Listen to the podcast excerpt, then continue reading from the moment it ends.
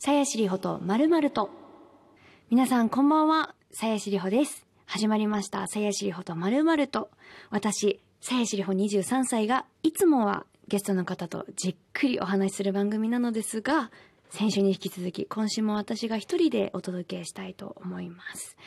最近の私でございますが、8月の9日にファーストライブを終えてというか、今のタイミングでは一段落してという感じになっております。ライブのために駆け抜けたという感じなので、どうだろう、抜け殻な感じなのかな、私はもう。魂がもうそこに全集中してるので、結構。なんかそういう意味で、やっぱり私はステージが生きがいなんだなと。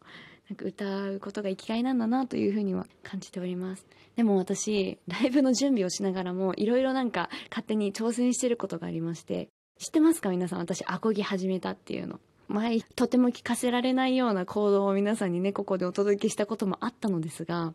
私、あの、あんまり知らなかったんですけど、アコギって超弦硬いらしいんですよ。抑えるのにすごく力がいる。で、それに加えて、エレキギター。エレキギターはもっと柔らかくて、きっと初心者が始めるにはそっちの方がいいよってめっちゃ周りの人に言われたんですよ。なんか私がアコギ始めたんですけど、もうほんと痛くて指がみたいなことを相談したらめ絶対エレキから始めた方がいいって言われて。それで私ちょっとエレキギター買ったんですね。実は。で、私なんか、エレキギターって音激しくなるわけじゃないですか。いろいろ。ギターソロとかできるし。で、そういうなんていうんですか、固定概念みたいなのがあったんですけど、家で練習する分には、アコギの方がよっぽど大きな音が出るので、エレキギターってスピーカーをもう通すこと前提で作られてるギターだから、家で練習してても、さほど大きな音にはならないので、イヤホンで聴きながら練習ができるっていうので、マジかみたいな。確かにでもそうだと思って、それで購入したわけですよ。フェンダーっていうギター皆さん知ってる方多いかと思うんですけど、私フェンダーのその、もっと初心者に優しいブランドみたいなのがあって、それがスクワイヤーって言うんですけど、スクワイヤーのギターを結構お手頃で買えるので、それ買って今ちょっと練習してるんですけど、なんか、アコギでめっちゃ苦労した部分めっちゃすぐできるじゃんみたいな、コードを抑えられるじゃんみたいな感じで、感動しててちょっと練習意欲が湧いてますね、以前よりも。まあ、たまに気分転換で練習したりしながら、ちょっとコードは弾けるのが増えましたね、私最近。いつかもしかしたらめっちゃ、スルルルルとか言って弾いてる日が来るかもしれないですけど、来ないかもしれないんですけど、でもちょっと、いつでも練習できるのがめちゃくちゃ利点なので、私にとっては。から、もうちょっとこう頑張ってみて、いつか披露できたらいいなと 思いますけれども。いやでも本当に楽しいですね。なんか、私はどちらかというと感覚的に音楽をやってた部分があるので、やっぱコードのこととか、あの、私がこの間リリースしたミニアルバムも、いろいろ技術面の部分でもたくさん一緒にやらせていただいた部分があるので、やっぱこう、自分がやってることをもっと深く知れると面白いなっていうのが大きくて、だから音楽のことをさらによく知っていきたいなっていう意味では、めちゃくちゃギターを覚えるっていうのは、まあ、コードのこととかすごく生きてくるんですよね。音楽作るとかっていう制作にあたっては。こうもっと練習していって理解を深めていきたいな。自分のやってることに対してもっとっていうふうには思ってますね。まあ、そのかっこいいギターソロがいつかリホマルで聴いていただけるんじゃないかなと。めっちゃハードル上げてますけど、思ってますので、まあ、そういう感じで私は最近の日々を気分転換しながら過ごしてるという感じでございます。さやしりほとまるまると、この番組は MBS ラジオとラジオトークからお送りしています。さやしりほとお便りと、よーし、こっからはもう皆さんから私に対してね、直接メールいただいてる。嬉しいですね。直接こうやってメッセージもらえるの。さっさと読めよって感じだと思うので、読めます。リホマルネーム、ラッコお兄ちゃんさんからです。リホティンこんばんは。こんばんは。聖子リホと高田組と素晴らしかったです。ありがとうございます。リスペクトもすごく伝わってきましたし、高田組さんもそれを受けて本気で喜んでる感じで深いところまで踏み込めていて、聞いているこっちも楽しかったです。今回の高田組さんのように、他にも実は憧れていて、ラジオでトークをしてみたい方はいらっしゃいますか？なるほど。確かに、私があんなに熱いって皆さんきっと知らなかったですよね。そうですよね。まあ、もしそのジャンルに関して知らなくても、人がなんか、こう、情熱を持って話してることって聞いてて、こっちも楽しくなりますよね。私もそういうところ、なんかわかります。なんか人のなんか、ハマってるものの話とか全然わかんなくても、知りたくなってきますもんね。そんなに面白いんだって。私が実は憧れている人か。そうですね。いっぱいいるんですけど、でもなんか会えた方とかもいて、それで言うと、あの、今年の1月に、行列のできる法律相談所っていう番組に出させていただいて、その時あの、さんまさんが司会をされていて、久しぶりに再会できたんですけれども、そこにいらっしゃったフワちゃん？フワちゃん、私すっごい好きだったんですよ。なんて言うんですかね、そう。元気になれるっていうか ワードセンスとかなんか独特な空気感とかもそうですけれどもなんか会っただけでなんか元気もらえるような存在だなってきっとお話できたらそういう感じになるかなというふうに思ってたんですけどもう本当期待を裏切らないというか実際お会いできた時もあのままの感じで「お願いします!」みたいな感じで接してくださって収録前の時とかも収録中ももちろんフワちゃんはフワちゃんのままでいてくださったんですけれどもなんかお会いできて感動しましたね私なんかはあの時はなんかテレビに出るっていうことが結構本当に56年ぶりっていう感じでそれ自体にも緊張していたしテレビに出ていらっしゃる方々に会うっていうのがとても新鮮な気持ちだったんですよね。で5年の間にいろんなこう新しく活躍される方とかもたくさんいらっしゃったので、フワちゃんって言ってますけど、どっちがいいんですかね？フワちゃんさんの方がいいのかな？私ちょっとめんどくさくないので、ちょっとフワちゃんって呼ばせていただくんですけれども、そのね、フワちゃんのちゃんをこう、継承だと思って喋らせていただきます。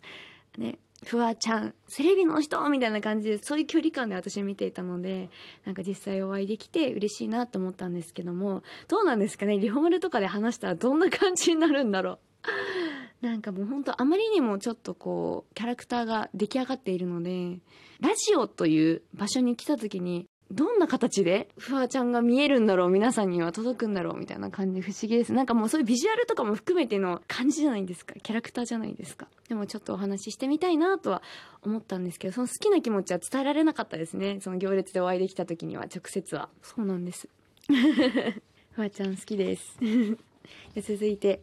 広島県のおじりおんさんからいただきました。りほちゃんいつも楽しい番組をありがとうございます。りほちゃんはモーニング娘。時代や留学、芸能活動復帰と様々な経験をされていろんな要素が成長していると思います。そんな中でまだまだ欲しいスキルや要素があると思います。もし今自分のスキルに自由に振り分けられるポイントが10点あるとすると何に何点を振り分けたいですか？各スキルのマックスは10点。そして、〇〇力は今は何点なので、何点入れたいという感じで、持ち点の10点を振り分ける感じでお答えください。わかりにくい質問ですが、お話楽しみにしています。あ、でもすごいわかりますね。やっぱせっかく人生生きてるから、なんかもっと豊かにしていきたいですよね。いろんな力を手に入れて。私もね、やっぱりこうやって仕事させてもらってるので、なんかやっぱこういろんなすごい方を見ながらあこういう力自分にもあればいいなと思うことはたくさんあるんですけどまずどうだろうな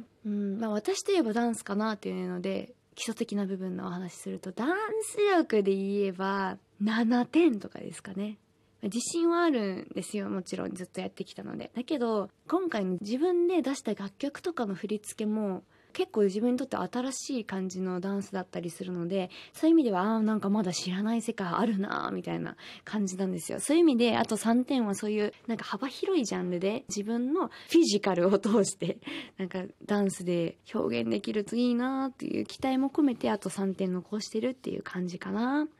あと私が欲しい力は発想力ですねなんだろう私は割とその土台自体が少しあると、あ、こうしたらいいんじゃないですか、ああしたらいいんじゃないですかとかっていうのができたりするんです。例えば、あの、身近であった話で言うと、ライブのことなんですけど、演出のこととかもかなり話し合いながらやったんですね。なんか、どういうライブにしたいですかって最初聞かれた時に、結構イメージがざっくりとしてたんですよ。例えばもう楽曲っていうまず伝えたい一番こうメインのものがあるのでそれ以外の無駄を省いてストレートに伝わるようにしたいですっていう自分の気持ちはあったんですけどそれをどう表現するかっていうのはちょっとなんかこう人の力を借りながらやった部分が結構あって。でその後にじゃあこうしませんかっていう提案をいただいてその上で、だったらこうしませんかっていう私の提案はいっぱいできたんですよ。そういうので詰めていったんですけど、どちらかというと私は0から1を作るっていうのは結構苦労するタイプなんですよ。こう1個出てくると、うわーってこう出てくる、なんて言うんですかね、他の幅が広がるっていうんですかね。こう歌詞とかも一言伝えたいことが出てくると、あ、じゃあこれもこれもってなることがあったんですけど、1までが大変ですね、0から。そこの発想力がまず生まれる人とかもやっぱいるわけで企画とかされてらっしゃる方とか、まあ、作詞作曲もそうでしょうねきっと。なんかそういう0から1を生む力をつけたいな。そういう意味では発想力で言うと今はもうほんと2ぐらいなんじゃないかな私。だからその後もっともっと点数上げたいなと思いますね。私でも幸運を秘める力ってめちゃくちゃ幸運な多分人生を送っててタイミングとか、まあ、人との出会いとかそういう意味ではもう本当割と10点って言っていいんじゃないかなと私は思いますなんだろうめちゃくちゃわがままを言うと今9点でまだまだ いろいろあるといいなみたいなそのいろんな出会いがあるといいなもっとラッキーだって思える人生を送りたいなと思うんですけれどもなんかこんだけ、まあ、自分ラッキーだなって人生を送れてるってことはあとは自分の努力で頑張るよって言われてるような気もするんですよね運から。だからそこはなんか自分の力で補っていくところなのかなと思いつつなんか運にはとても恵まれてるような気がします。欲しい力は発想力ですね。